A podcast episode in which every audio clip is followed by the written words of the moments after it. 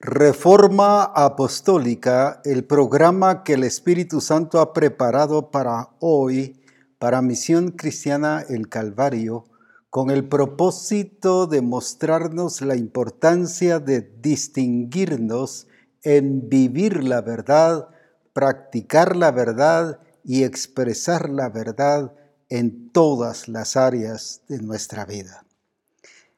Es emocionante escuchar los testimonios que han dado los hermanos en sus tareas de cómo ha producido una actitud en algunos arrepentimiento, en otros conectarse más con Dios, en otros se han dado cuenta de algunos faltantes y han dicho, no hemos hecho bien, pero a partir de ahí nos propusimos hacerlo como debe ser y realmente me alegro mucho por el logro que se ha estado teniendo. Gracias a Dios por ello. Así que alabo a Dios por cada uno de ustedes y que Dios les bendiga y les use de una manera poderosa en sus tareas.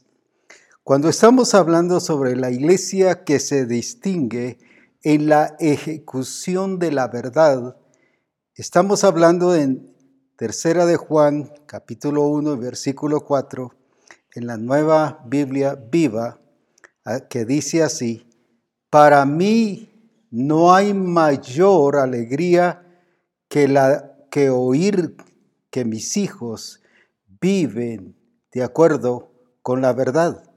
Voy a leerlo otra vez, especialmente la última parte. Viven de acuerdo con la verdad. Qué importante es esto, porque esto no es el término acuerdo aquí, no es que yo me ponga de acuerdo. Cuando yo me pongo de acuerdo con alguien, significa que un 50% nos estamos cada uno poniendo una parte y yo pongo otra parte y nos ponemos de acuerdo. Eso no es verdad, no es la verdad. Aquí está hablando que viven de acuerdo con la verdad, en conformidad con la verdad. De acuerdo a la verdad significa que está regido por la verdad, no con una apariencia de verdad, sino exactamente con lo que es la verdad. Entonces, por eso es muy importante, como dice aquí, que qué alegría era para Juan ver que sus hijos estaban viviendo en la verdad. Y eso creo que es algo muy edificante para cada ministro, para cada siervo de Dios y para cada papá incluso en relación a la familia, porque nos damos cuenta de esa grandeza y de ese poder de Dios de aplicar y de ejecutar la verdad exactamente. Ahora, cuando estamos hablando de una iglesia que está en la verdad y vive la verdad, es aquella que ha renovado su mente, que se ha mantenido en lo que Dios ha dicho. Cuando hablo de renovar su mente, ha ubicado su mente en la verdad, en la verdad que dice que la renovación de nuestro entendimiento es el único que nos puede transformar. Pero una renovación del entendimiento acorde a la palabra, al diseño, de acuerdo a lo que es la voluntad de Dios. Ahora, por eso es muy importante el ver la renovación del entendimiento, porque encontramos varias congregaciones o iglesias en la, escritura que nos revelan que conocieron la verdad, pero no vivían de acuerdo a la verdad. Y una de las astucias del enemigo, de la artimaña del enemigo, es lo que voy a mencionar ese otro versículo en Gálatas 3, 1, muy importante, Mire el trabajo del enemigo. El trabajo del enemigo es llegar al punto de esencia. llegar al punto real, llegar al punto exacto, para que así todo lo demás, como decimos en buen chapín, se derrumbe, se derribe y todo se venga abajo. Ahora, leamos entonces qué dice allí en el libro de Gálatas. Oh Gálatas insensatos, ¿quién os fascinó? Ahí está el punto. ¿Cuál era la fascinación que tenían los Gálatas? Para no obedecer a la verdad. A vosotros ante cuyos ojos Jesucristo fue ya presentado claramente entre vosotros como su crucificado la trampa del enemigo a nivel personal, a nivel de familia, a nivel de iglesia, es que lleguemos a desobedecer la verdad, que no sigamos la verdad, que conozcamos la verdad, porque los Gálatas conocían la verdad y que ahí nos acomodemos y conformemos, no si yo sé la verdad. No, no, ya no me diga más porque yo conozco la verdad. Ellos la conocían, pero les habían fascinado para no obedecer a la verdad. Esta es la trampa del enemigo en relación a la iglesia. En relación a los hijos de Dios, la trampa del enemigo es que conozcamos la verdad, nos confiemos en esa verdad pero en la ejecución, ahí es donde viene la trampa del enemigo, de que mezclamos nuestras ideas con parte del diseño de Dios, la verdad de Dios, y ahí es donde afectamos y desobedecemos la verdad.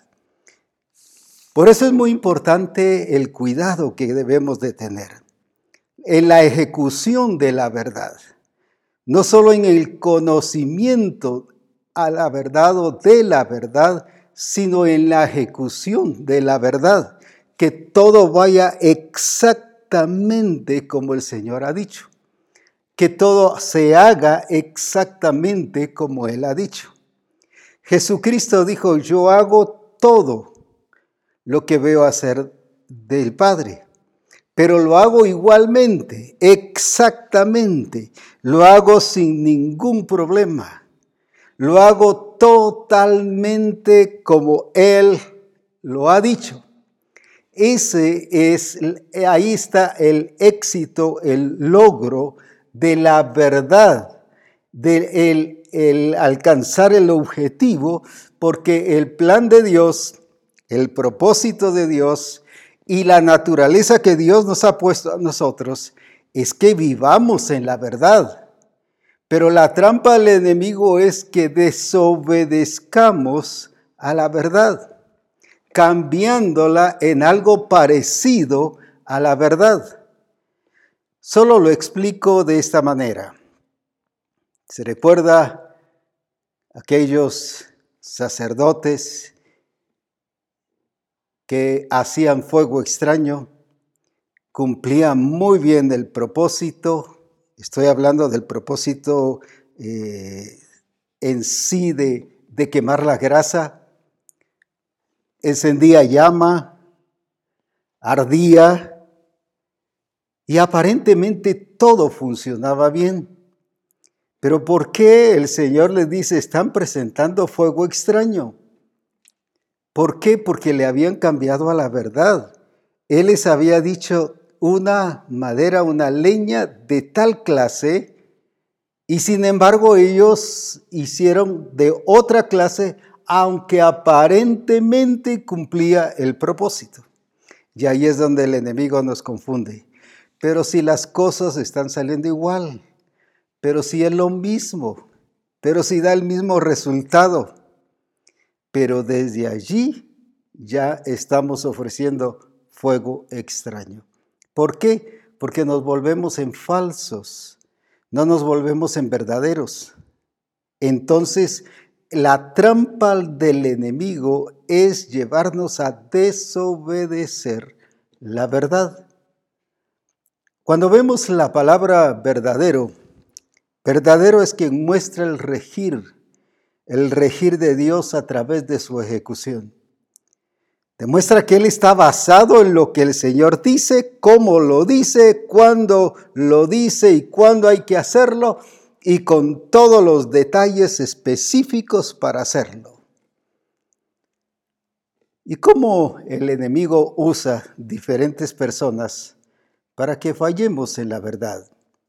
Lo menciono solo en este caso porque hemos hablado mucho de este caso en diferentes programas de reforma. Viene con astucia la mamá de, de Jesucristo, María. Mira, vino, no tienen. Ah, pero ¿qué tengo yo contigo, mujer? No ha llegado mi hora. Y en otra versión dice, tú no, tú no eh, fallas en todo, o tú no, a ti no se te acaba nada, pero a mí sí todo se me termina. Aquí si yo desobedezco, todo se me termina.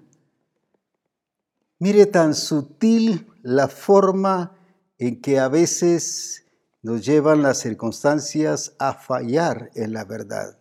¿Cuántas veces el enemigo llega con un familiar, con tu papá, con tu mamá, con un hijo, con tu novio, con tu novia, con tu amigo, con tu amiga, y sutilmente te lleva. En otras palabras, hubiera dicho Jesús, bueno, pues de todas maneras el que tiene el poder soy yo y lo puedo hacer en el momento que yo quiera. Desde allí Jesús fue muy claro, allí lo pierdo yo todo. Ese es el asunto que no nos hemos dado cuenta, que al desobedecer la verdad, ah, pero si de todas maneras lo hubiese hecho, pero ya no lo hubiera hecho bajo y en conformidad o de acuerdo a la verdad. Y eso es lo que Juan aquí en esa versión nos está diciendo.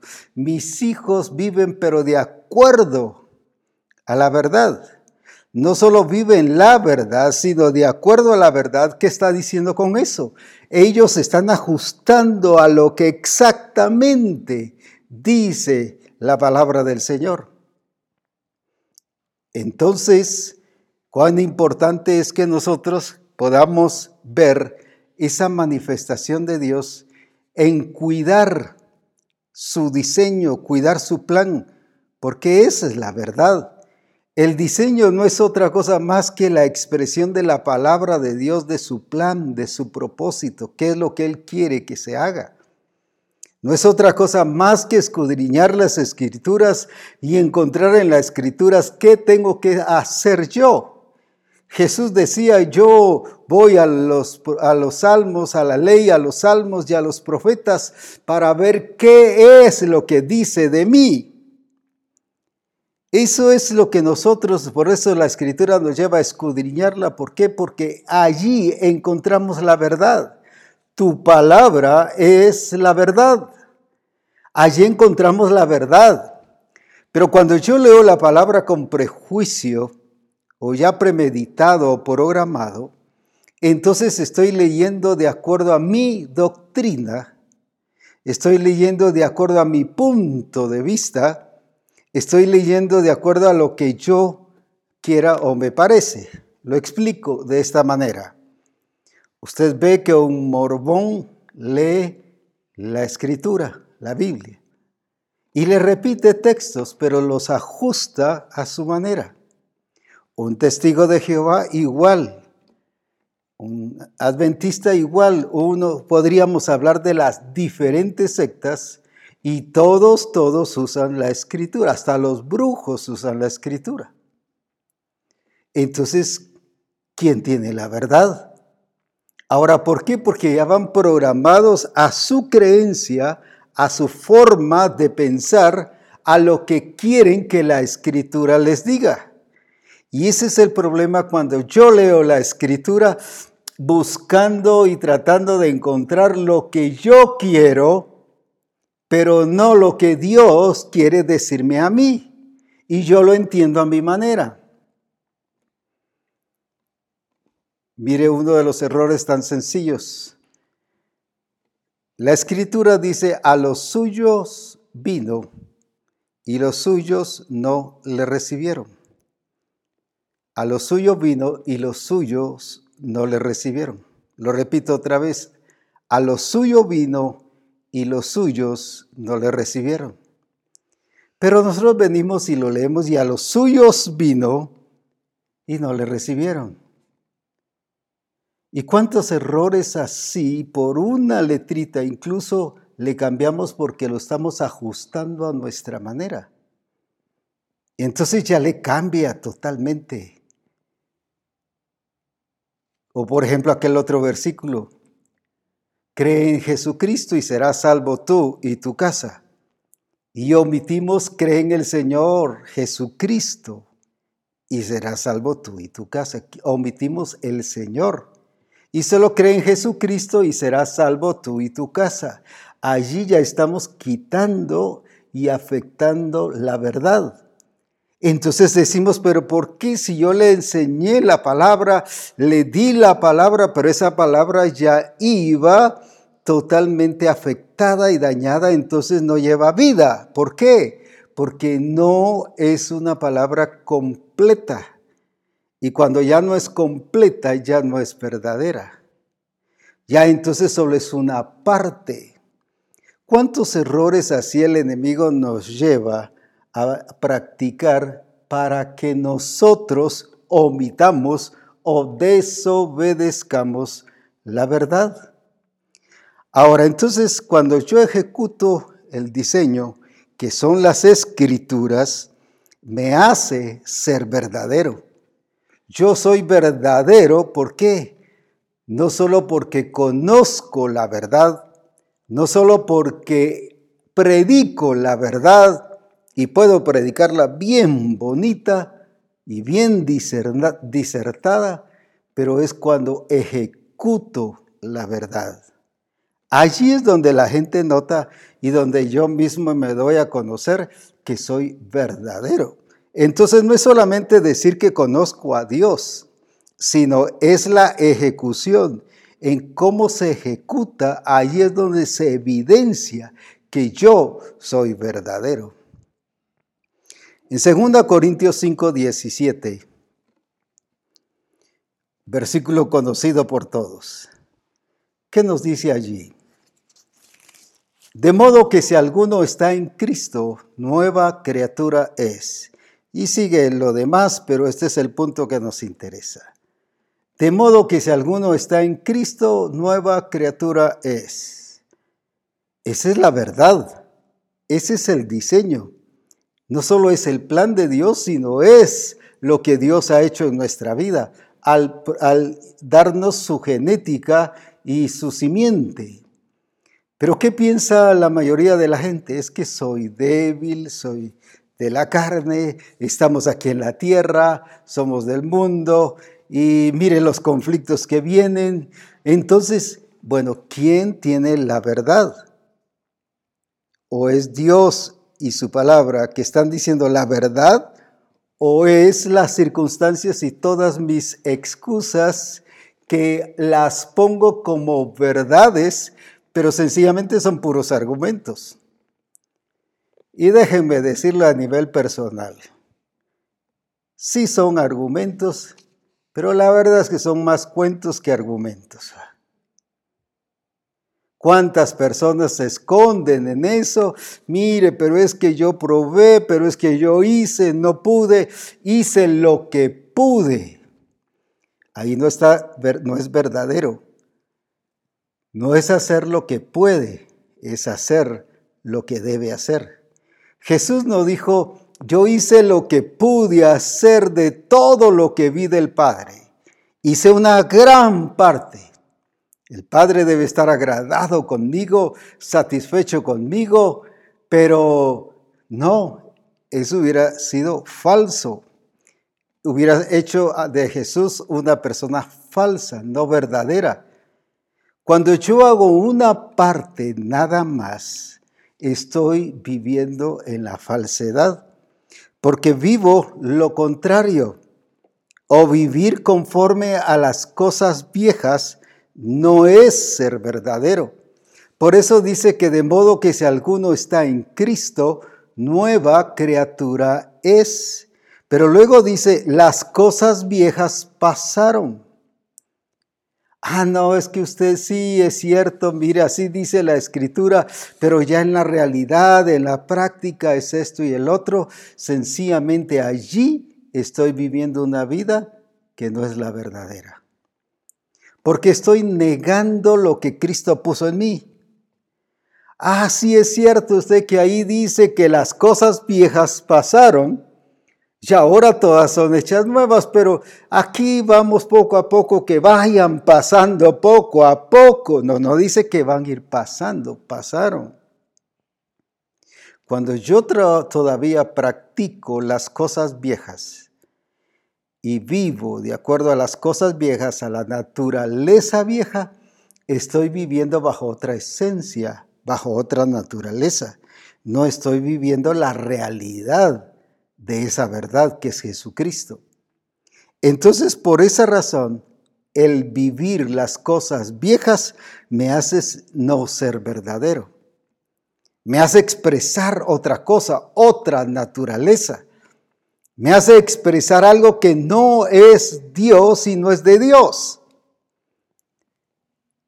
Veamos entonces aquí en Hebreos 1.3, en la Biblia de las Américas, ¿qué nos dice acerca de Jesucristo? Nos dice, Él es, Él, hablando de Cristo, es el resplandor, no es un 50%, no es un 80%, sino es el 100%, el resplandor de su gloria y la expresión exacta de su naturaleza. La expresión no a medias, no que hace lo que puede, sino una expresión exacta de su naturaleza.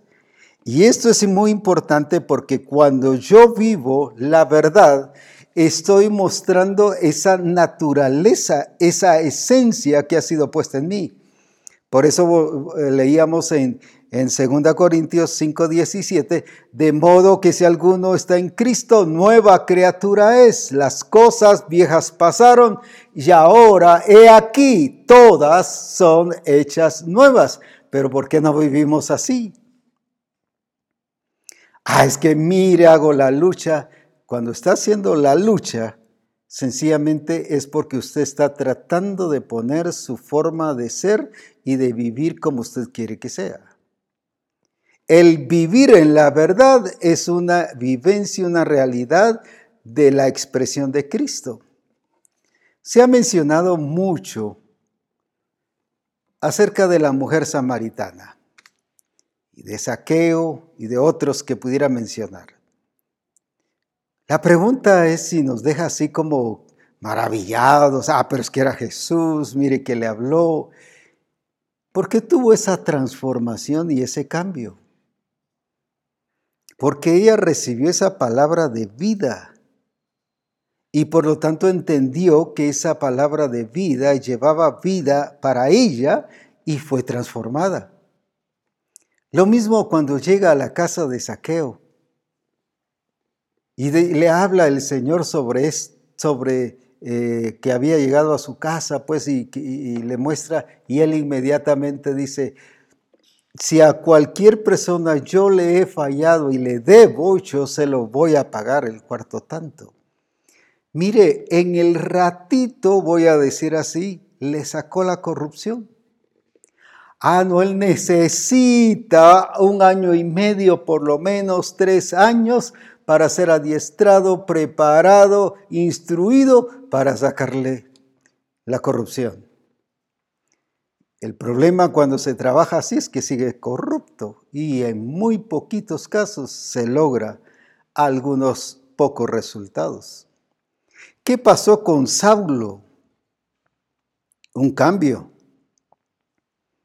Señor, ¿qué quieres que yo haga? Su primera oración, ¿qué fue?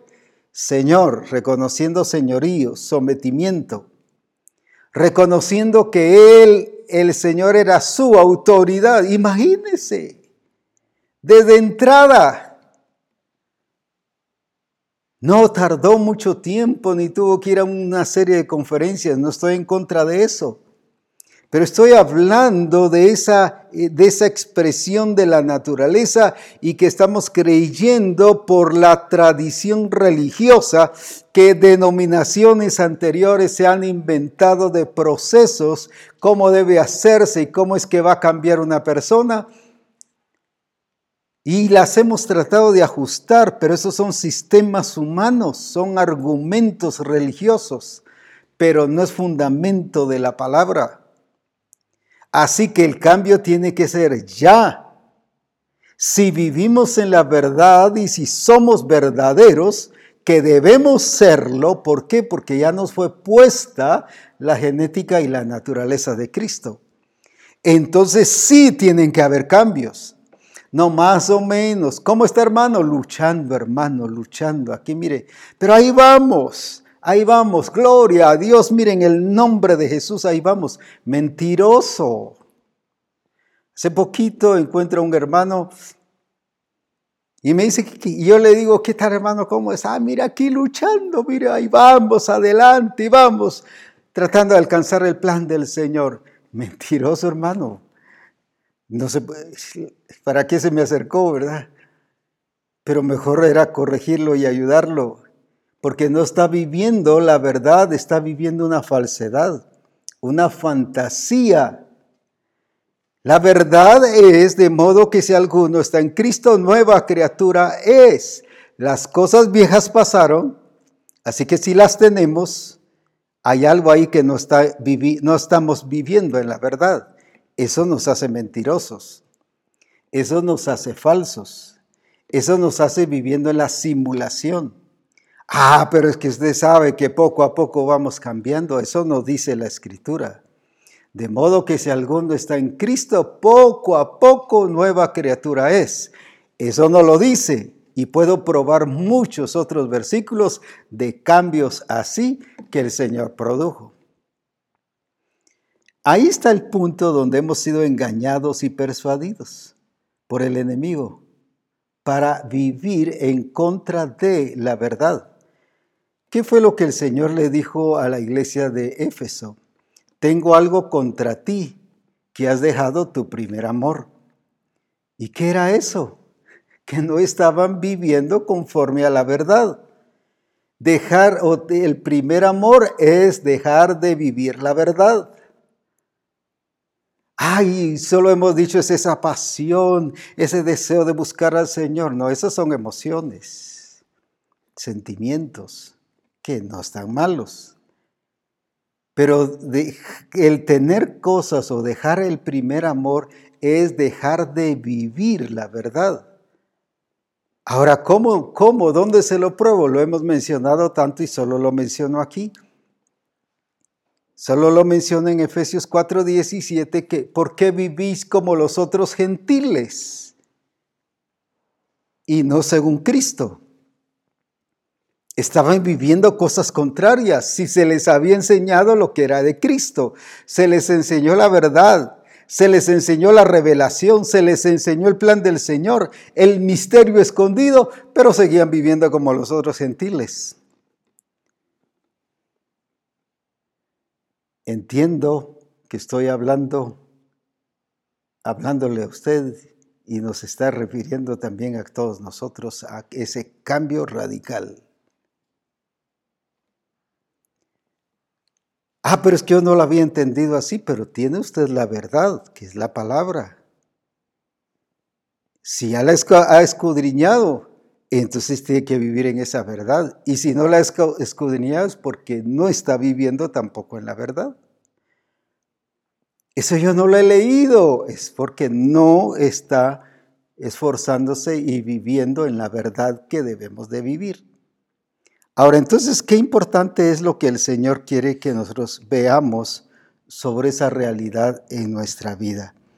No podemos tratar de honrar lo que se apega a lo que no son los hechos y no altera y, alteramos la realidad. Veamos aquí en Proverbios 35, 6. Proverbios 35, 6 en la TL ahí.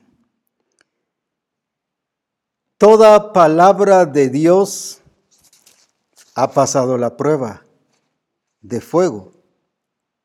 Dios protege como escudo a los que buscan su protección. No añadas a sus palabras. Aquí quiero que me voy a encontrar con algunas personas que se parecen a este versículo. No añadas a sus palabras ninguna idea tuya. Idea tuya. Repito, idea tuya. Porque puede reprenderte y mostrar que eres un mentiroso. ¿Y qué es la, mentira? Lo contrario de la verdad.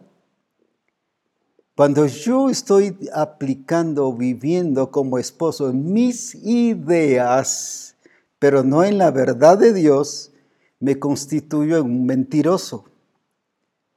Igual, soy esposo, soy esposa, soy hijo y vivo de esa manera, me convierto en mentiroso, porque mentiroso dice en primera Juan que el que es mentiroso es el que vive en tinieblas y el vivir en tinieblas es no vivir en la luz, lógicamente, y la luz es la verdad.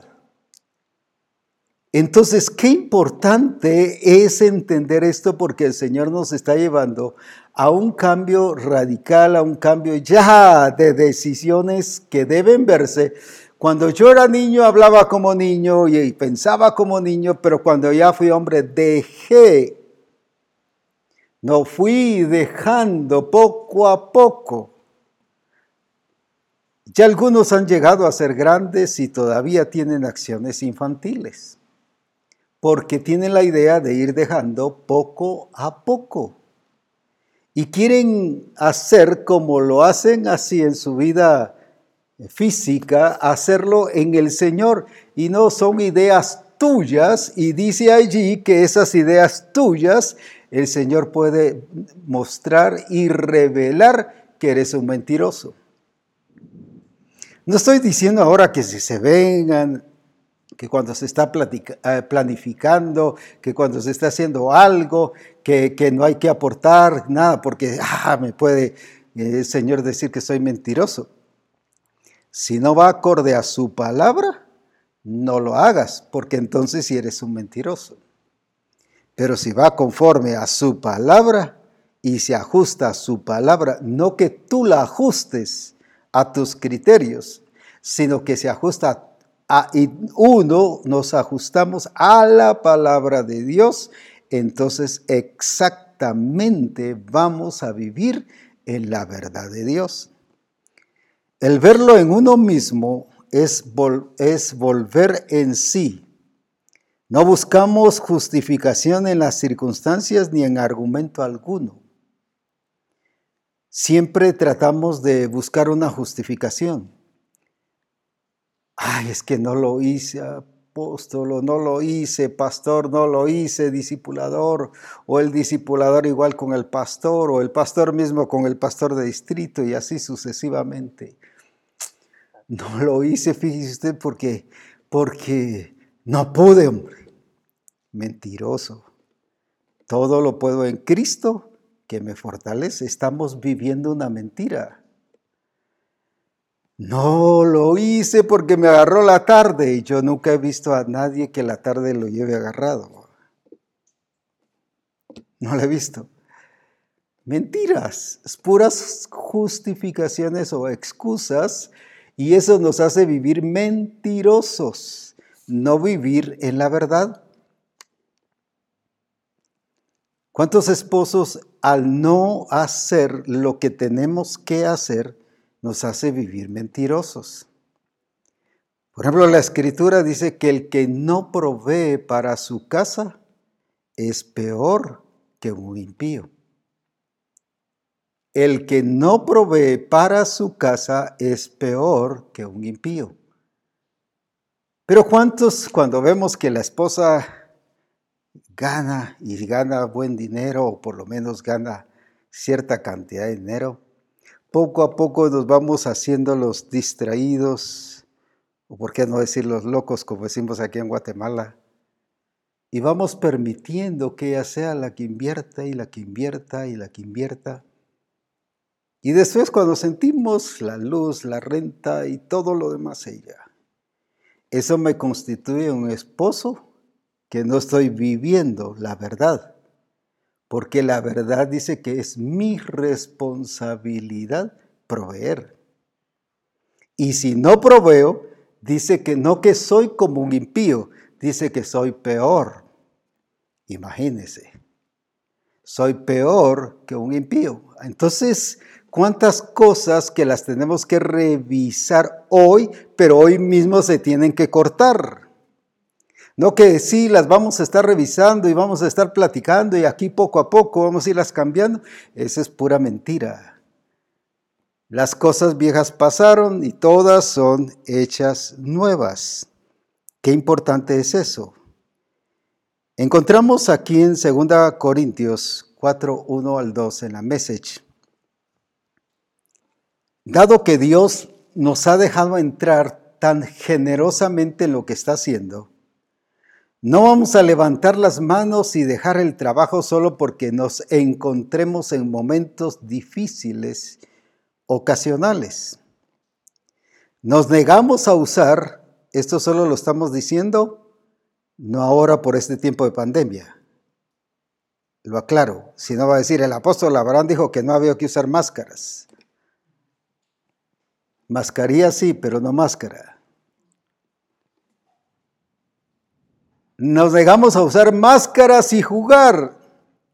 No maniobramos ni manipulamos detrás de escena y no torcemos, no manipulamos detrás de escena. No manipulamos detrás de escena y no torcemos la palabra de Dios a nuestro gusto. La adaptamos a nuestro gusto. Sí, pero es que yo siento que aunque la escritura dice así, yo siento esto, decimos, más bien dice, mantenemos todo lo que hacemos y decimos a la vista. Toda la verdad a la vista para que aquellos que quieran puedan ver y juzgar por sí mismos de la presencia de Dios. ¿Cuántas veces hacemos estas cosas que aquí dice? Manipulamos la verdad con astucia. Manipulamos la verdad con astucia y tratamos de hacer las cosas como nosotros consideramos o queremos que la gente lo haga, en vez de decir la verdad y ya la gente debe conocer la verdad. No torcemos la palabra de Dios. ¿Qué es torcer la palabra de Dios? Es decir otra cosa. Agarramos la palabra y la usamos para mi criterio, para mis ideas y las adapto. Y adapto mis conceptos, mis ideas, por medio de interpretaciones y no por medio de revelación de Dios. Por eso es muy importante el cuidado que nosotros debemos de tener. ¿Cómo podemos nosotros notar esto? Veamos aquí en 1 Juan 4, 18. En el amor no hay temor, porque el, sino que el perfecto amor, ¿qué hace? Echa fuera el temor, porque el temor lleva en sí castigo, de donde el que teme no ha sido perfeccionado en el amor. El que teme que dice que no ha sido perfeccionado en el amor. Voy a leer eso otra vez.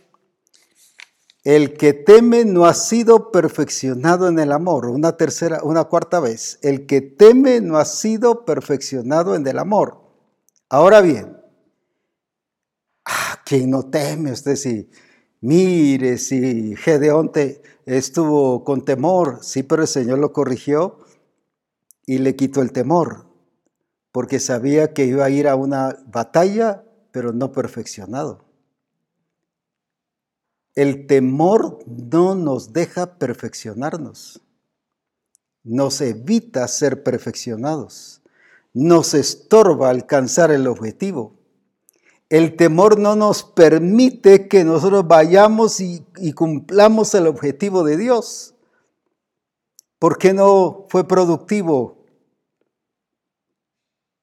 el que le dio un talento, porque tuve temor. ¿Por qué entonces? ¿Y por qué le quitó lo que tenía incluso? Porque no estaba viviendo en la verdad. Porque no estaba viviendo como una persona verdadera. ¿Y cuántas veces nos escudamos en eso y decimos, no, pero disculpe, pero es que tuve temor y no lo hice? Ah, no se preocupe, dice el pastor. Por eso es que cuando a veces alguien me pide que le diga algo, algunos llegan, vengo por una sugerencia. No, yo no doy sugerencias, yo doy directrices. Y le digo, ¿lo quiere en calidad de pastor o lo quiere en calidad de apóstol? Porque el pastor le va a decir, sí, no se preocupe, no, ya poco a poco lo va a ir pasando. Ese es un mal pastor. Es, es un pastor que no está viviendo en la verdad. Pero así funcionamos los pastores. Pobrecito, no, bueno, pues sí, no se preocupe, después lo, lo va a hacer y va a ver que lo va a lograr. O esposas de pastores actuamos así, o se actúa así. Ahora bien, pero aquí que dice que el que teme no es perfeccionado en el amor. Una persona temerosa no alcanza la perfección. No va a ser perfeccionado, más bien, para ser más claros. Sí, pero es que estoy apuntando a la perfección, pero el temor no me deja. Mire, no, no lo va a alcanzar. Tiene que tomar las medidas de una persona que está viviendo como no como, sino está viviendo en la vida nueva en Cristo y expresando la verdad de Dios. Mire lo que dice la escritura en Efesios 4:15, en la NBV. Efesios 4:15, que nos dice muy importante esta verdad. Más bien al vivir la verdad con amor, crecemos y cada vez seremos más semejantes en todo a Cristo, que es nuestra cabeza.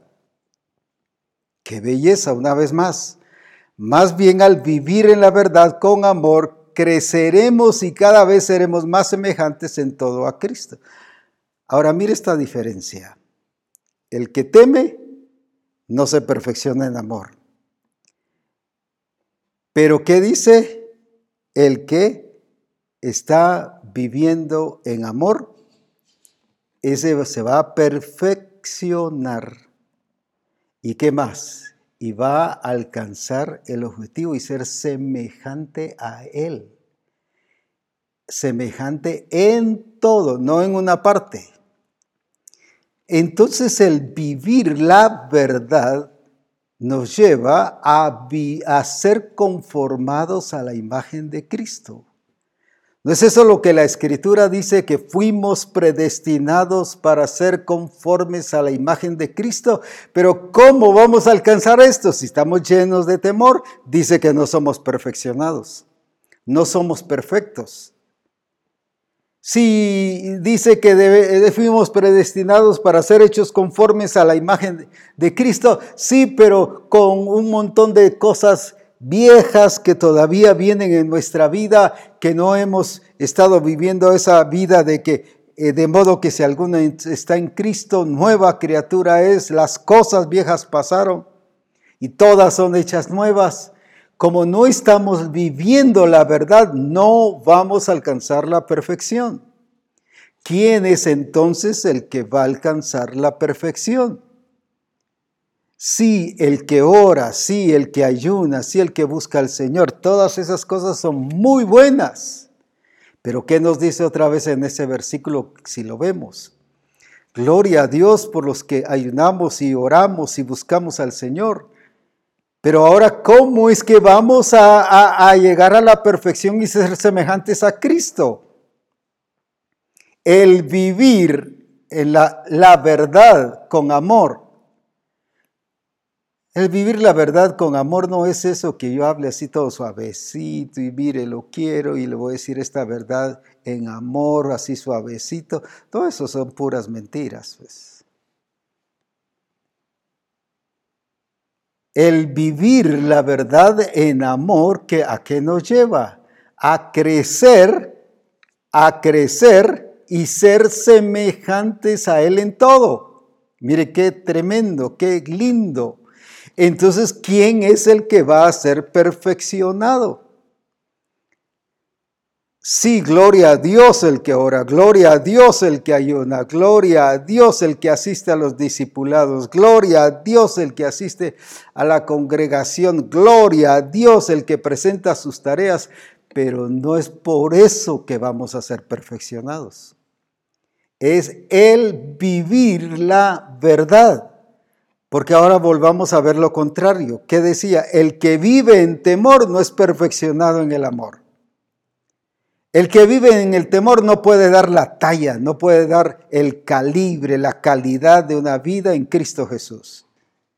Pero el que vive de acuerdo a la verdad, el que vive la verdad, no alterada, no mis ideas, no mis sugerencias, no mis propuestas, sino el que vive la verdad, ese sí va a crecer y ese sí va a a ser semejante a Cristo.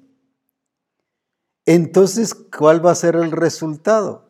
Si yo sigo en temor, sencillamente déjeme decirle así de una vez por todas, no va a ser perfeccionado. Aunque usted haga los intentos y aunque agarra, trate de agarrar desvíos y que con esto sí, que con esto sí el otro, no va a lograrlo cómo se logra el crecimiento y cómo se logra el ser semejantes al Señor. Se logra precisamente en la forma que nosotros estamos actuando y sirviendo al Señor en todas las cosas, pero especialmente haciendo la verdad. Señor, perfeccioname. Qué lindo oír eso. Y el pastor dice, qué bonito es hermano. Uf, pide ser perfecto, pide ser santo. Gloria a Dios. No, no es por pedir, es por vivir, por practicar, por ejecutar no sus ideas o lo que él cree que sea verdad, sino es la verdad de Dios. Ahora, por eso es muy importante porque nos conecta con Él. Nos conecta con Él. Por ejemplo, cuando la escritura dice en Juan 16, 13, Juan 16, 13, pero cuando venga el Espíritu de verdad, Él os guiará a toda la verdad. Él os guiará a toda la verdad. Él os guiará a toda la verdad. ¿Qué significa? Que como es espíritu de verdad, nos va a guiar a la verdad. En Él no hay trampas, en Él no hay manipulación, en Él no hay ¿qué? argumentos propios, en Él no hay eso, bueno, Cristo dice esto, el Padre dice esto, pero yo digo esto. Mire ese orden. Cristo toma del Padre lo que yo he oído del Padre, lo que yo he visto del Padre, eso hago. Ahora viene el Espíritu Santo y Jesús mismo dijo, porque tomará de lo mío y os lo hará saber. Qué linda esa conexión. No hay pierde, no hay alguien que tuerza, no hay alguien que, que, que manipule la información como ese, ese juego que a veces se hace de teléfono descompuesto. Ya cuando llega tres, cuatro, cinco personas por allá, ya están diciendo otra cosa. Gracias a Dios en el Señor, todo, todo, todo está bien alineado de acuerdo a su plan y a su propósito. Ahora bien, por eso dice, pero cuando venga el Espíritu de verdad, Él os guiará a toda la verdad. Y por eso es muy importante, Él os guiará toda la verdad. ¿Por qué? Porque el Espíritu Santo es el que nos guía a esa verdad. Quiere decir que si yo no estoy viviendo esa verdad, ¿qué está pasando? No soy guiado. Y si no soy guiado, no me estoy expresando como hijo de Dios. Porque los que son guiados por el Espíritu son hijos de Dios. No es que son guiados en algunas cosas, especialmente los muchachos cuando ya tienen planes de, buscar una novia, una pareja. Señor, guíame quién es, guíame quién es. Pero le va a preguntar al pastor quién es, le va a preguntar a una su amiga quién es, le va a preguntar, mira, ¿qué pensás de tal persona? ¿O está buscando la guía del Señor o qué? Y buscamos solo esa guía para estas cosas. Señor, voy a comprar una casa, pero ¿qué casa es la que tú quieres? Yo voy a comprar la casa que tú me digas. Solo en decisiones de esa clase creemos que es el Espíritu Santo que nos va solamente a guiar. Digo solamente porque también nos guía. Sino es en todo nuestro estilo de vida para que no nos perdamos. ¿Por qué? Porque el enemigo siempre nos tratará de llevar a vivir en contra de la verdad. Le puedo poner tantos ejemplos de las iglesias que están en las escrituras que vivieron en contra de la verdad. Y siempre el enemigo, si algo va a anular la vida de la iglesia, es la vida de esa verdad de Dios. Es que seamos verdaderos en todas las cosas. Por esa razón necesitamos discernir la verdad. En 1 Juan 2.21, en la nueva Biblia viva, no les escribo, muy importante, no les escribo porque necesiten conocer la verdad, ya eran conocedores de la verdad, sino precisamente porque pueden discernir, ¿qué cosa? Entre la verdad y la mentira. Qué precioso. Una vez más, no les escribo porque necesiten conocer la verdad, sino precisamente porque pueden discernir entre la verdad y la mentira. Me parece que ese versículo fue hecho para Misión Cristiana el Calvario. No les escribo porque necesiten conocer la verdad. A eso me refiero. ¿Cuánta verdad de Dios nos ha hablado el Señor en seminarios, en congresos, la palabra, en los libros, en los manuales? Se nos ha hablado tanta verdad que la conocemos. Ahora que nos toca. Por eso que dije, yo creo que cuando escribió Juan estaba pensando en nosotros. Misión Cristiana del Calvario. Hay gente que dice que no sé la verdad si la ha oído tanto. Ha asistido a congresos, ha asistido a seminarios. y si no ha asistido, usted dirá, no, pues es que viera que no ha ido a ninguna de esas reuniones, pero tiene la palabra. Quiere decir con eso que no la ha leído. Y si la ha leído, ha leído solo como periódico, como historias, Pedro y Juan en la barquilla y que se ponga a cantar ese corito. Jonás. David mató al gigante, a Goliat. Y solo esas cosas a nivel de historia. Pero ¿qué dice aquí? Y ahora este es el punto que nos está llevando el Señor. El poder discernir entre la verdad y la mentira el poder discernir entre la verdad y la mentira. Ay, Señor, muéstrame la verdad, pero si ya nos la ha mostrado tanto tiempo. Si es sobre la familia, nos ha mostrado el orden del esposo, el orden de la esposa, la actitud y la vida de cada uno de ellos, lo de los hijos, como abuelos, como suegros, como padres, si es financieramente, ¿cuánto nos ha hablado de finanzas? Señor, revélame sobre finanzas. Y él creo que te dirá, ya Juan te lo dice en primera Juan. Ya se lo mostré a Juan pensando en ti. No estoy diciendo que se lo dice a Juan para que lo oiga Pedro, sino está, ya está en mi palabra, ya se lo dije a Juan para que tú lo oigas. Lo que ahora tienes que hacer es, discernir entre la verdad y la mentira. Fíjese qué hermoso, no dice entre la mentira y la verdad, sino entre la verdad y la mentira. Veamos una experiencia que se tuvo, que tuvo eh, eh, en la escritura que nos relata muy bien este caso de discernir la verdad.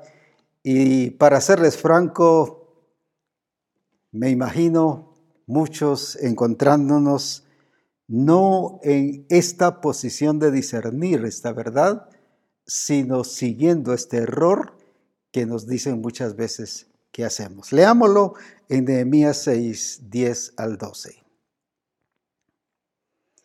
Vino luego a la casa de Semaías, hijo de Delaía, hijo de Matabel, porque él estaba encerrado. Escuchen muy bien una vez más, porque él estaba encerrado, temeroso. Mire el temeroso a dónde te lleva el cual me dijo, reunámonos en la casa de Dios y lo estaba llevando a un buen lugar, dentro del templo, y cerremos las puertas del templo, porque vienen para matarte. Sí, esta noche vendrán a matarte. Entonces dije, un hombre como yo, ahí está el punto el discernimiento. Ha de huir y quien que fuera como yo entraría al templo para salvarse la vida. No entraré. Punto.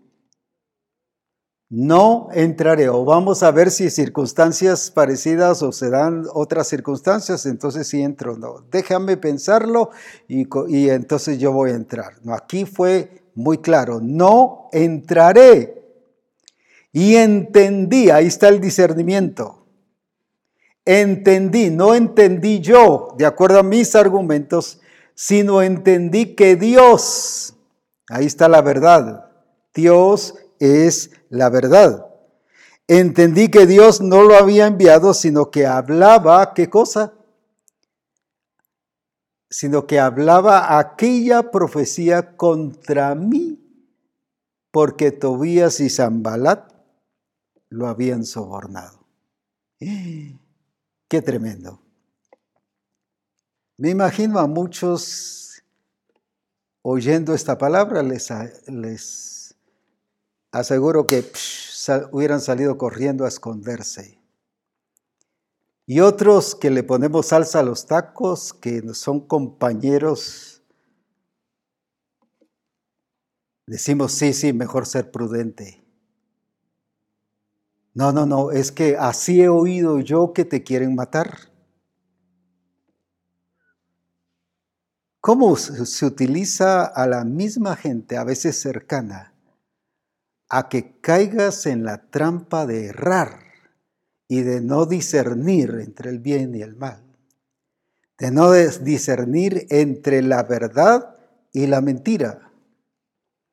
Y te asustan y te hacen hacer cosas alocadas y te hacen hacer cosas descontroladas. Y luego te escudas, sí, pero es que me dijeron. Ahí está el punto, no discerniste. ¿Qué hizo aquí él? Entendí Ahí me encanta esa palabra. Entendí que Dios no lo había enviado. Si podemos leerlo todos juntos ahí donde estamos, sería lindo. Entendí que Dios no lo había enviado. Tenemos que entender las cosas de Dios. Tenemos que asegurarnos que lo que viene y lo que estamos haciendo va a ser porque Dios lo está diciendo y no por provocación de personas que nos están llevando a errar y o de gente, como ya dije, que le pone salsa a los tacos y apoya. Si es mejor ser prudente. Y si no pasa, pues por lo menos fue prudente. Y si no, no, no, todas esas cosas son, son cuentos. La verdad de Dios es la importante. ¿Qué hizo esta persona aquí? Entendió pero no lo entendió a su manera. sino no lo entendió de acuerdo a lo que según ellos eran las circunstancias.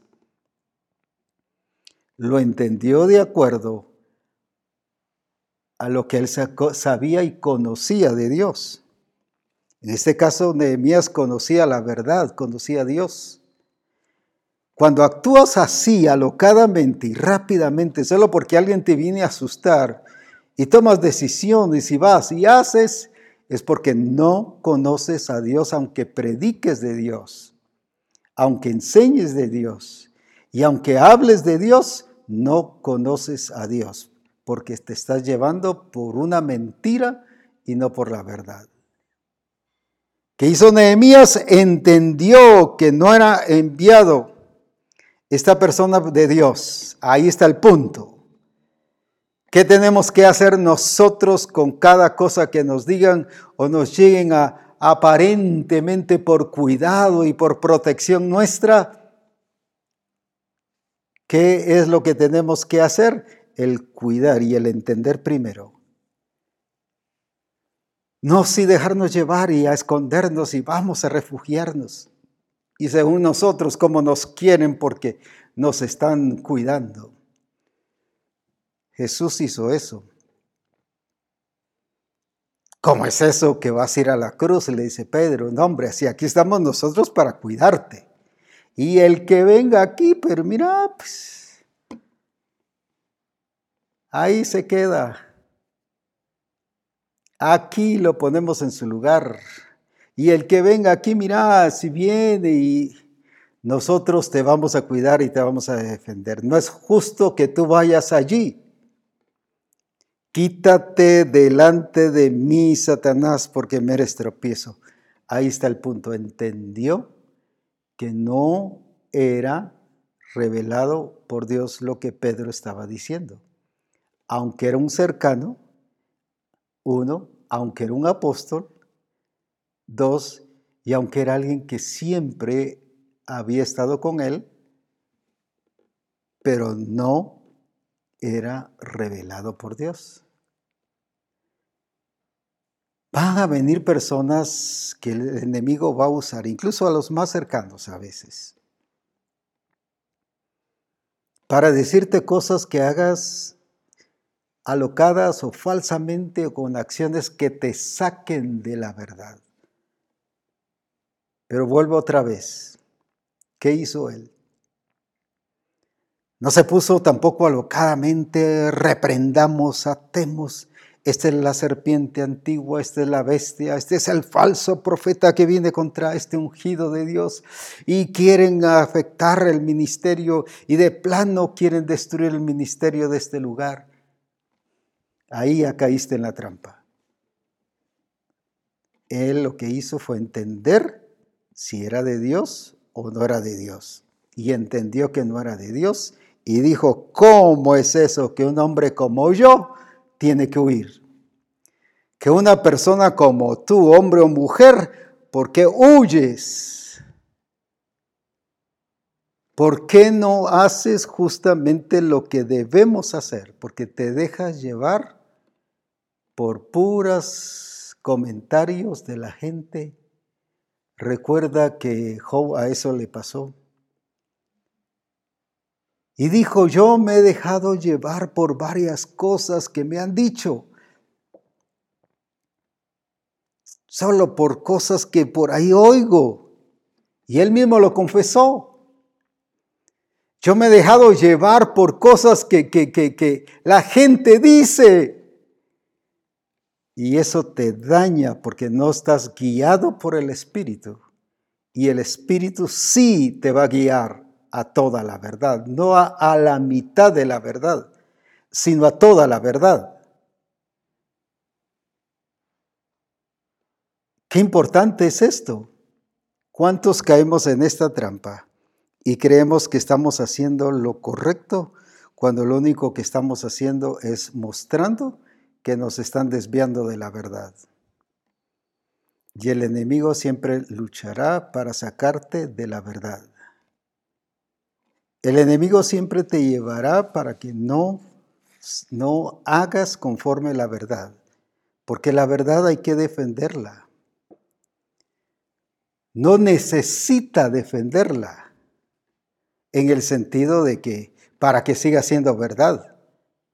Veamos un caso aquí en Romanos capítulo 9, versículo 10 al 13, en la message de una vez. Estaremos leyendo el caso de Rebeca y de Jacob y Esaú. Y esa es la única vez, a Rebeca también se le hizo una promesa, que tuvo prioridad sobre la genética. Cuando quedó embarazada de nuestro antepasado único Isaac, y sus bebés aún eran inocentes en el útero, incapaces de hacer lo bueno o lo malo, recibió una seguridad especial de Dios. Lo que Dios hizo en este caso dejó perfectamente claro que su propósito no es una cosa de acertar o fallar, muy claro. Una cosa de acertar o fallar porque solo mantengamos el versículo allí, porque en una de las versiones dice, porque ni habían hecho ni bien ni mal. No es una cosa de acertar o fallar que dependa de lo que hagamos o no, o no hagamos, sino que una cosa segura determinada por su decisión que fluye constantemente de su iniciativa. Y Dios le dijo a Rebeca, el primogénito de tus gemelos ocupará el segundo lugar. Una vez más, el primogénito de tus gemelos ocupará el segundo lugar. Una tercera vez. El primogénito de tus gemelos ocupará el segundo lugar. ¿Y qué hizo Rebeca? Ahí está el punto de cuál es nuestra actitud. Sí, pero es que él está diciendo una cosa y si yo me opongo se va a enojar y se va a oponer. Él quiere bendecir a Esaú, pero ahí viene la, la capacidad de una mujer entendida en la verdad de Dios, no dependiendo de temores ni de excusas ni de comentarios, ni de argumentos que, se está pensando, sino haciendo justamente lo que corresponde hacer. ¿Y cuántas mujeres por temor, u hombres a veces por temor a las mujeres, están haciendo y actuando cosas totalmente diferentes? Y no importa, bueno, pues es que si yo me opongo se va a enojar. Si yo le digo, se va a enojar. Claro, depende cómo se lo diga. Ahí está el punto. La mujer sabia edifica su casa, tampoco manipulando, sino haciendo las cosas correctas. Viene Rebeca y prepara todo para que Isaac bendijera a Jacob. Y uno dice, no, pero Rebeca participó en ese engaño. ¿Era engaño o no lo era? Si había dicho, el segundo será el que servirá al menor. Esa era la regla que el Señor había establecido. Ella defendió esa verdad. Ella defendió esa verdad. Entonces, ¿qué, estaba defendiendo ella? La verdad que Dios había dicho. Qué importante es esto, porque ahí está uno de los talones de Aquiles a nivel de misión de ya no digamos de todas las iglesias. No defendemos la verdad. Jesús siempre defendió la verdad. Quítate delante de mí, Satanás, me eres tropiezo. Tuvo la oportunidad ante Pilato de librarse. Incluso él mismo le dijo, bueno, si yo quisiera librarme, lo estoy parafraseando, Puedo pedir ángeles que vengan y me libren. Pero yo para esto he venido. Ah, qué tremendo. Ese es defender la verdad. Yo para esto he venido. Aunque sabía que eso lo, lo estaban llevando a la muerte. Sabía que eso lo iba a llevar a padecer, a sufrir. No era agradable.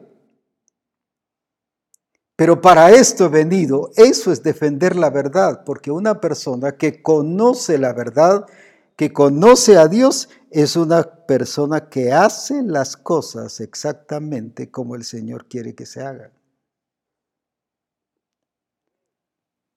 Qué importante es esto en medio nuestro. ¿Por qué? Porque su propósito y su verdad siempre van a superar todo.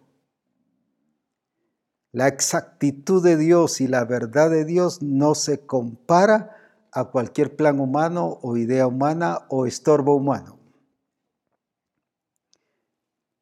La verdad lo revela a él y, revela sus decisiones.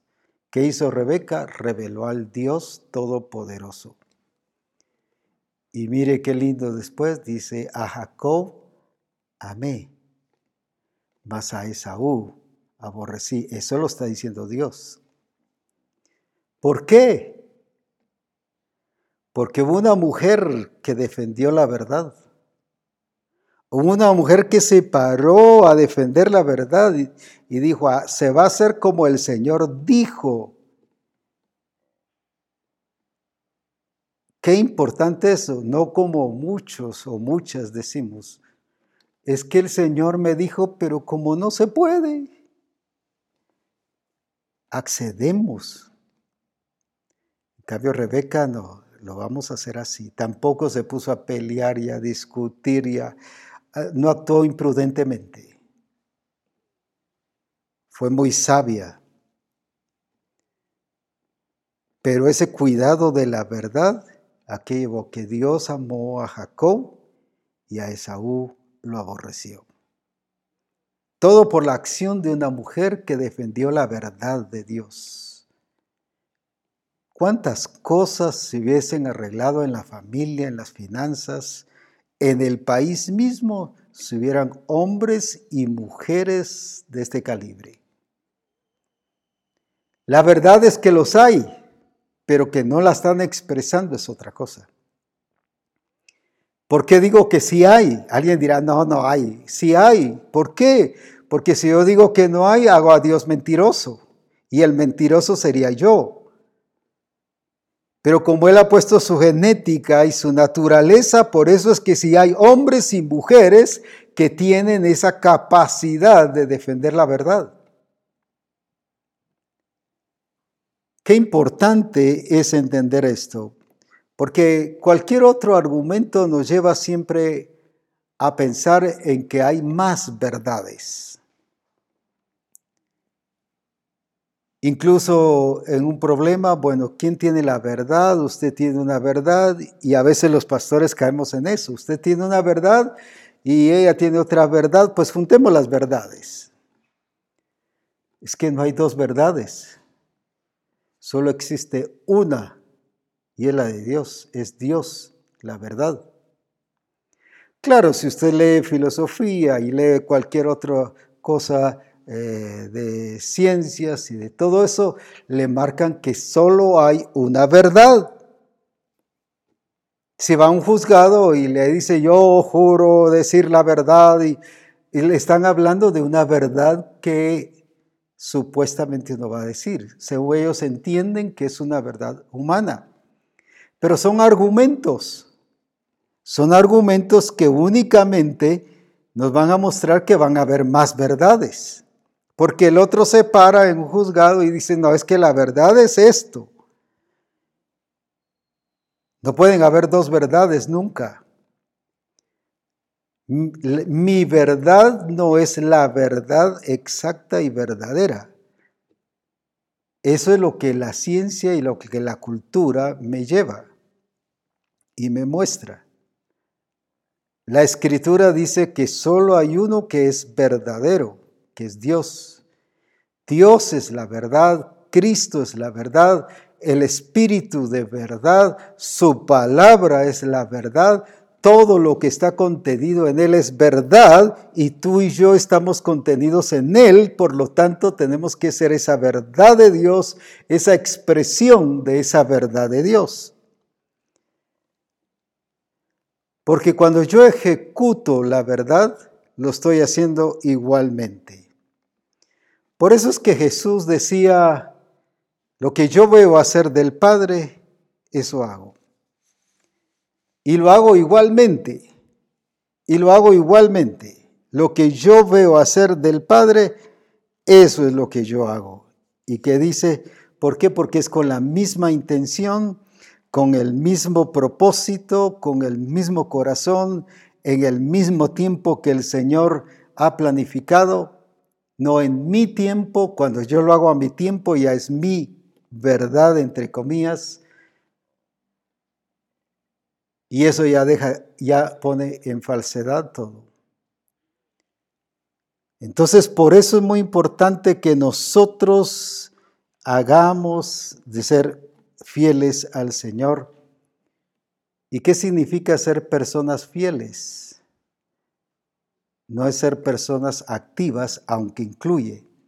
Hay personas muy activas y que decimos, no hombre, esta persona es muy fiel, no es activa.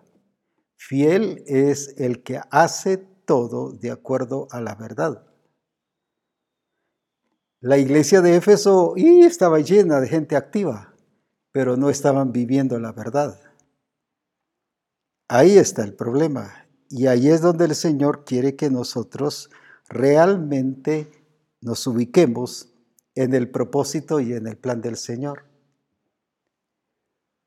Hay un versículo en Juan 10, 30, en la versión amplificada, que nos llega a conectar todo esto que hemos estado diciendo de la verdad del Señor y llega a enfrentarnos a esa realidad en Él y a mostrarnos el modelo que es Cristo Jesús. ¿Qué nos dice ahí? Yo y el Padre somos uno ya como explicación de esa versión que dice en esencia y naturaleza. Otra vez, yo y el Padre somos uno, en esencia y naturaleza. Algunos hermanos creemos que por ser evangélicos que somos uno en Cristo, porque asistimos a la congregación que somos uno en Cristo porque si asistimos al grupo de comunión familiar somos uno en Cristo. Porque si hacemos algo para el templo somos uno en Cristo. ¿Qué es ser uno en Cristo? En ese versículo nos lo dice. Yo y el Padre somos uno, pero ahí no lo explica en esa versión, en esencia y naturaleza. Entonces, ¿por qué Jesús podía hacer las cosas? O más bien, ¿por qué Jesús hacía las cosas exactamente conforme a su naturaleza? Entonces, ¿por qué Jesús sí podía hacer todo? No falló, no hizo nada falso. Porque cuando yo no actúo según la verdad, entonces estoy haciendo las cosas falsas. ¿Por qué no, hizo entonces ningún error? No hay margen de error. ¿Pero por qué? En los argumentos sí, ah, pero es que como somos seres humanos y como somos gente de aquí a la tierra, somos de la carne, somos de este mundo, ahí sí hay margen de error y todo error. Sin embargo, aquí nos dice, yo y el Padre somos uno en esencia y naturaleza. Con razón de Jesús lo podía hacer todo bien porque él entendía no solo su posición, entendía su origen, entendía eh, su naturaleza. ¿A qué nos está llevando hoy el Espíritu Santo? A que entendamos nuestra naturaleza, a que entendamos nuestra esencia, a que entendamos nuestro origen, a que entendamos qué fue lo que hizo el Señor en el nuevo nacimiento en nuestra vida. Entonces no hay margen de error, no hay margen de que, de que hagamos una cosa errada. No hay, por eso él decía, yo no puedo hacer nada por mí mismo. ¿Pero por qué? Ah, es que era Jesús, es que él sí, él lo podía hacer. Pero nosotros no. Ahí está diciendo, él es mentiroso y yo soy verdadero. Sin embargo, sea Dios verdadero y todo hombre mentiroso, dice la escritura. Cuando yo pongo esta clase de argumentos, que según yo son mi verdad, que Él es Dios y nosotros somos de aquí de la tierra, estoy anulando la obra de Cristo en mi vida y el enemigo me está llevando a desobedecer la verdad.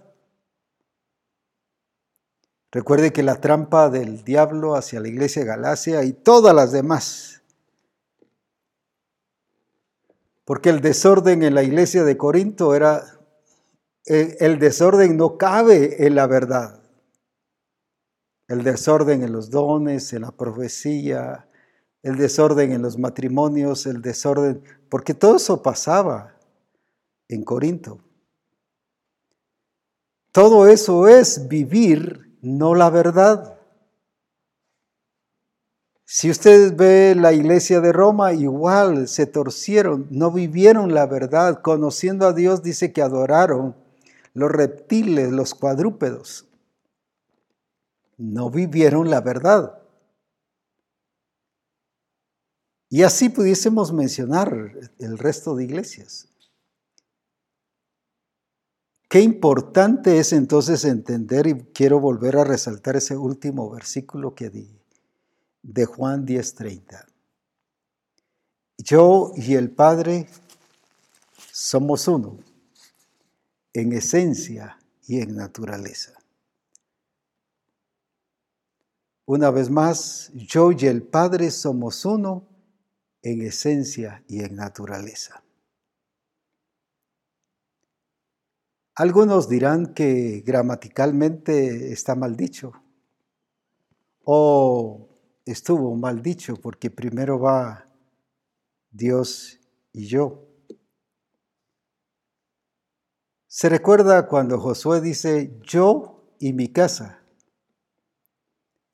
Recuerdo que alguien dijo, no, no, aquí hubo un error. Era mi casa y yo, e incluso hay coros que dice mi casa y yo porque lo ven mal.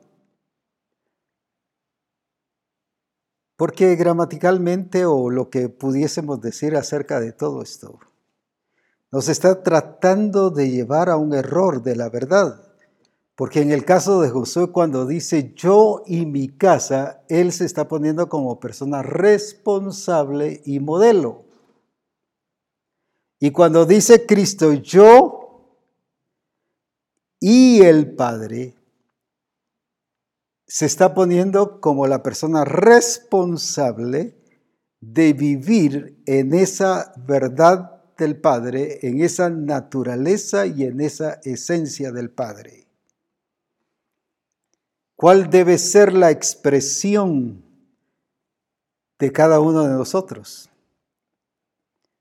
Decimos muy generalmente, Dios y yo somos una cosa pero le ponemos la responsabilidad a Dios. Y nosotros como el que estamos acompañando. Pero qué lindo que digamos como Cristo, y suena como orgullo y suena como error, pero dejemos que los demás piensen que hay error. Nosotros vivamos en la verdad. Y la verdad es yo y el Padre somos uno. Yo y Cristo somos uno. Oh, no, no, eso está mal dicho. Es Cristo y yo somos uno. Pues también, si él mismo lo dijo, el Padre y yo una cosa somos, y yo y el Padre en un mismo versículo lo dice, una cosa somos. Qué importante es asumir nuestra responsabilidad de esa verdad, de esa expresión de la verdad, para vivir de acuerdo a lo que el Señor quiere que hagamos y digamos.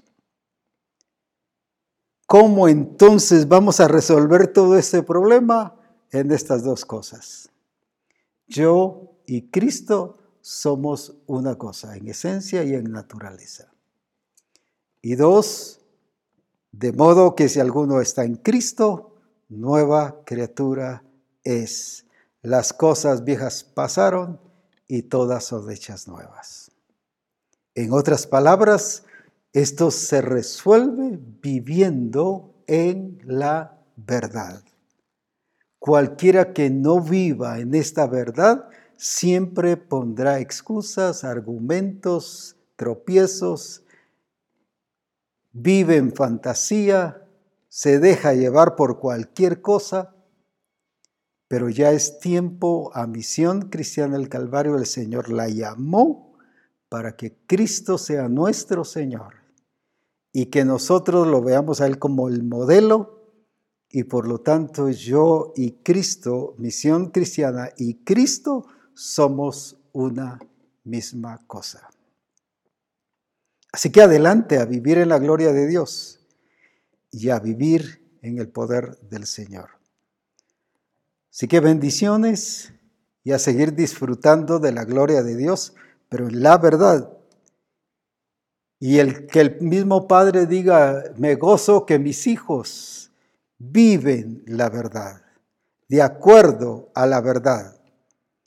Que eso se oiga eh, para misión cristiana el Calvario. Mis hijos viven de acuerdo a la verdad. Que cada pastor pudiera decir, no de mis hijos, porque nadie es hijo del pastor, solo la familia definitivamente. Pablo sí dijo de Timoteo, mi hijo en, el Señor. No habló nada de parentesco familiar, ni Timoteo le llamó nunca hijo. Yo soy hijo de Pablo, no dijo nunca eso. Así que somos discípulos del Señor bajo la administración del pastor, bajo la administración del discipulador. Y qué bueno que diga estos discípulos si viven de acuerdo a la verdad o aquí en la iglesia, en la congregación, o aquí en el grupo de comunión familiar, o en este lugar, vivimos todos, incluido el pastor y la esposa del pastor, y todo otro ministerio que hubiese, vivimos acordes conforme a la verdad, que así vivamos la grandeza de Dios y sólo así echaremos fuera el error la imperfección. Y sí creceremos y sí seremos semejantes a Él. Ahora la pregunta es, ahora creo que hemos logrado captar por qué no hemos crecido y por qué no somos semejantes a Él. Por la falta de vivir en la verdad del Señor. Así que bendiciones y a seguir disfrutando esta gloria de Dios y agradeciendo a Dios por las diferentes interpretaciones que Reforma Apostólica ha llegado a tener, tanto en el habla de inglés, quechí, eh, maya, yucateco, eh, en portugués. Mire, ¿cuántos idiomas y lenguas está hablando ahora. Y así hay muchos otros. Así que gloria a Dios que podemos bendecir y exaltar al Señor ahora y llegando a mayor alcance para que su nombre sea glorificado. Adelante, bendiciones y recuerde, nuestro congreso ya está cerca. Solo quiero aclarar que el, del lunes 26 y el siguiente lunes no tendremos reforma por trabajos propios que se tienen que hacer aquí en la casa, propios de la casa. No son propios para el Congreso, sino de la casa. Y por lo tanto habrá mucho movimiento, ruido y cuantas cosas más. Así que adelante sí seguiremos teniendo estos lunes siguientes hasta el que no tendremos será a partir del 26 de julio y ahí sí tendremos ya luego nuestro Congreso. Quiero, se me estaba olvidando agradecer las siembras que ya están llegando.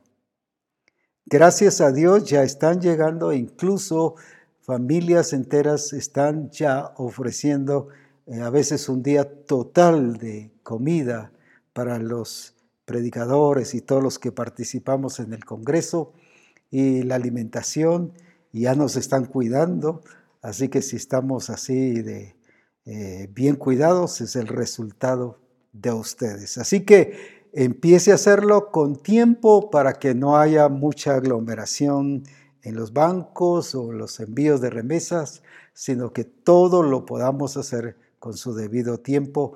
Pero gracias a Dios ya han empezado a llegar.